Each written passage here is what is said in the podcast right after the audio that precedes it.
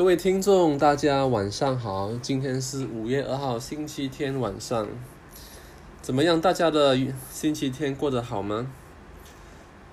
今天我在新闻上看到，新加坡昨天有十六起 case，今天有三十九起，多过将近一百八线。这样看来，这种数据是非常的可怕。除了新加坡之外，在泰国也是有第二天连续拿到新高，然后印度也是每况愈下。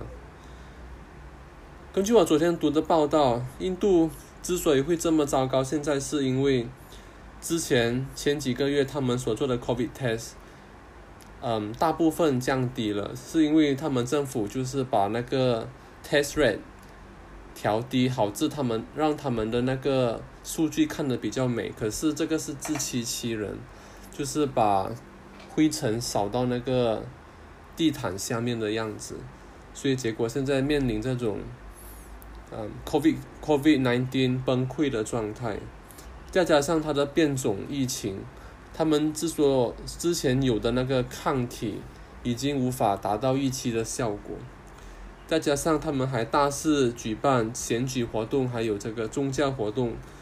所以这些真的是雪上加霜啊！全部种种的因素造成现在今天印度拥有的人间炼狱般的情况。所以其实我对现在未来的看法其实不是非常的乐观。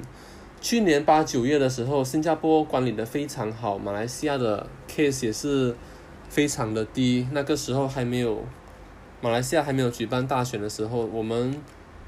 我已经忘了，大概很像是，一天有两百多宗，二十宗 COVID test，二十宗 COVID case，可想而知那时是多么的安全。可是自从马来西亚在沙巴举办了大选之后，就一发不可收拾到现在如今的局面。所以我那时以为。今年六七月我可以回马来西亚古晋，我的家乡，还有我太太在槟城的家乡。可是如今看来，今年六七月肯定是无法回到了。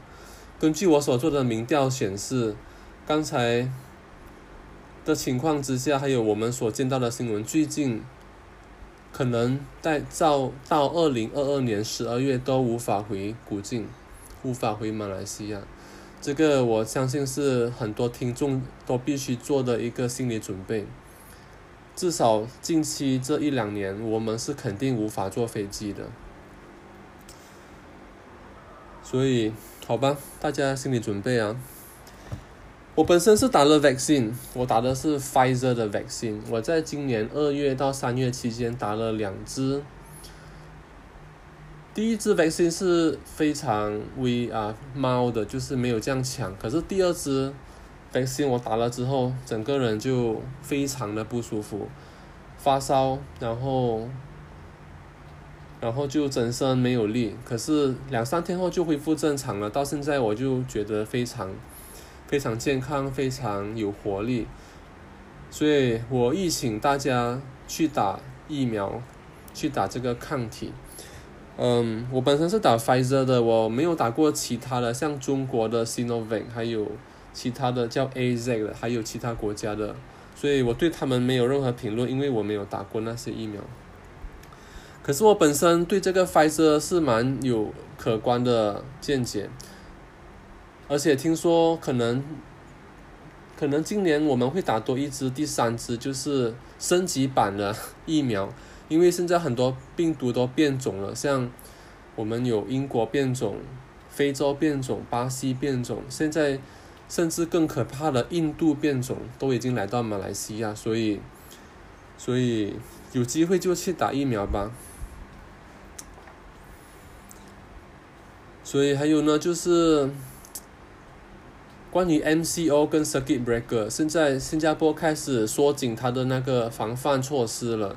马来西亚也政府也开始讨论它的 MCO，所以我也不知道几时会发生这些这些 lockdown。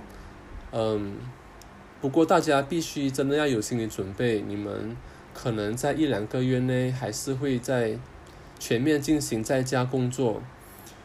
至于股票投资方面呢，大家也小心为上，因为现在这种疫情突发的话，很多行业又是无法正常操作，也会导致他们的盈利盈利受损。当然，每个危机发生都有它的利跟弊，所以大家还是自己看着办吧。好了，就不多说了。今天我想讲的就是关于这个 COVID-19 疫情，大家还是必须要有心理准备。至少这两年内，我们是无法回到我们的家乡，我们也无法出国旅行。我们还是要必须保持谨慎，保持个人卫生，戴手套、戴口罩。这些是必须要的，能能够打疫苗就敬敬请呼吁大家去打疫苗，不要至于这个疫苗。好吧，就这样，祝大家有一个愉快的星期天晚上，下期见。